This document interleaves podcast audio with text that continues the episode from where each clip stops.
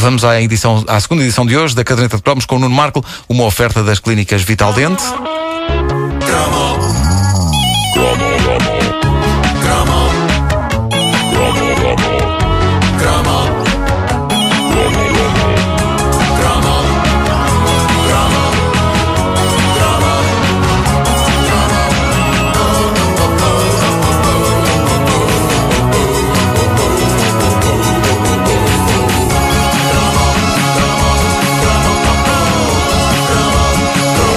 Olhando agora à distância, eu não consigo perceber o que era aquele entusiasmo todo que se tinha nos anos 80 em torno de máquinas de calcular. Mas, por alguma obscura razão que agora custa uh, a ter explicação na mente deste total e completo matemáticófugo, uh, ter uma, inventei. Ter uma calculadora naquela altura era ser banhado por uma luz divina, movida por duas palavras mágicas: Texas Instruments. É, vai ser. Que nome extraordinário para uma marca. Instrumentos do Texas. Vale para calculadoras e também para serras elétricas. Aquilo na zona do Texas diz que há muito psicopata. Eu ao Texas nunca vou à noite. Tenho medo.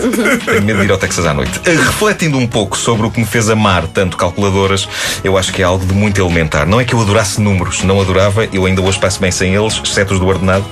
Uh, muitos, tenho um filho para criar, não é? Uh, muitos de nós não adorávamos números e não tínhamos a menor vocação para a matemática, mas delirávamos com o conceito de possuir uma calculadora. E não era porque a calculadora nos ajudasse a fazer contas que de outra forma, uh, usando papel e caneta, nunca conseguiríamos fazer.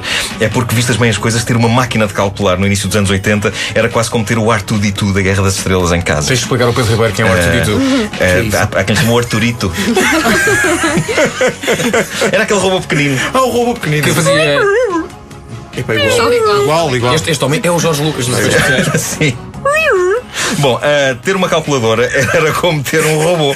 Era como ter um pedaço de inteligência artificial invencível nas nossas vidas. Isso já era sublime, ter uma calculadora normal, a partir do momento em que começaram a aparecer as calculadoras que funcionavam em energia solar. Lembram-se de um painel, É, um painel pá, à sim, frente. sim, sim. Um indivíduo que tivesse uma dessas, penso, poderia automaticamente ser considerado um símbolo sexual. Os meus pais deram uma calculadora num aniversário. Eu achei aquilo uma das mais espetaculares prendas de sempre. Hoje em dia ganham-se calculadoras em todo o lado. Mete-se uma moeda de 50 cêntimos numa daquelas máquinas que dão um brinde dentro de uma bola. Exato. E há fortes possibilidades de estar lá dentro de uma mini calculadora. Mas na altura era especial. Era único. Um jovem mau a matemática, como eu, porque eu era muito mau. Eu tive zero uma vez. Num ponto. eu.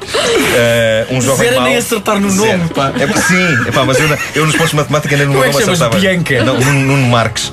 Ah, mas eu nem melhorava a matemática, nem passava a interessar-me mais por matemática só porque tinha uma calculadora.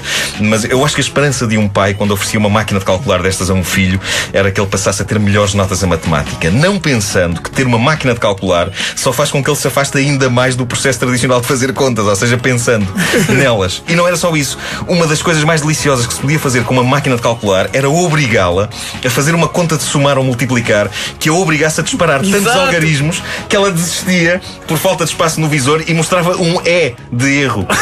Por alguma razão, e possivelmente era vingança contra a matemática, eu adorava obrigar a minha calculadora a fazer contas com resultados tão impossivelmente gigantes que ela se via obrigada a mostrar a letra E. E na minha pequena, mas hiperativamente, eu queria acreditar que aquele E, mais do que querer dizer erro, era a maneira que a máquina tinha de dizer Epá, para lá com isso! Ah, de- dentro do universo das calculadoras havia variantes, algumas delas muito interessantes. Uma das mais desejadas pela petizada era uma calculadora que tinha a cara de um professor desenhada, com óculos e bigode. Isto não é do teu tempo. Ah, Isto não é do teu tempo. Ah, no meu tempo as máquinas tinham, como é que se diz? Botões! Não, isto tinha a cara de um professor. O visor da máquina ficava no chapéu do professor. Uh, não me lembro como se chamava em Portugal esta maquineta que era da lendária Texas Instruments. Sei que no Brasil chamava-se Professor Corujinha, porque vinha anunciado em tudo quanto era revista do Patinhas e do Cebolinha. E esta maquineta constituiu o maior esforço que a indústria das calculadoras fez para responder às inquietações dos adultos que diziam que com as calculadoras os jovens deixavam de exercitar a mente. A calculadora do professor era a única que, em vez de se limitar a debitar resultados, propunha exercícios a quem a tinha. O que sempre me pareceu uma perversão horrível. Uma máquina de calcular a pedir a um humano que lhe faça uma conta. Para onde vamos? Para uma revista Gina que pede ao leitor que faça sexo para ela ver?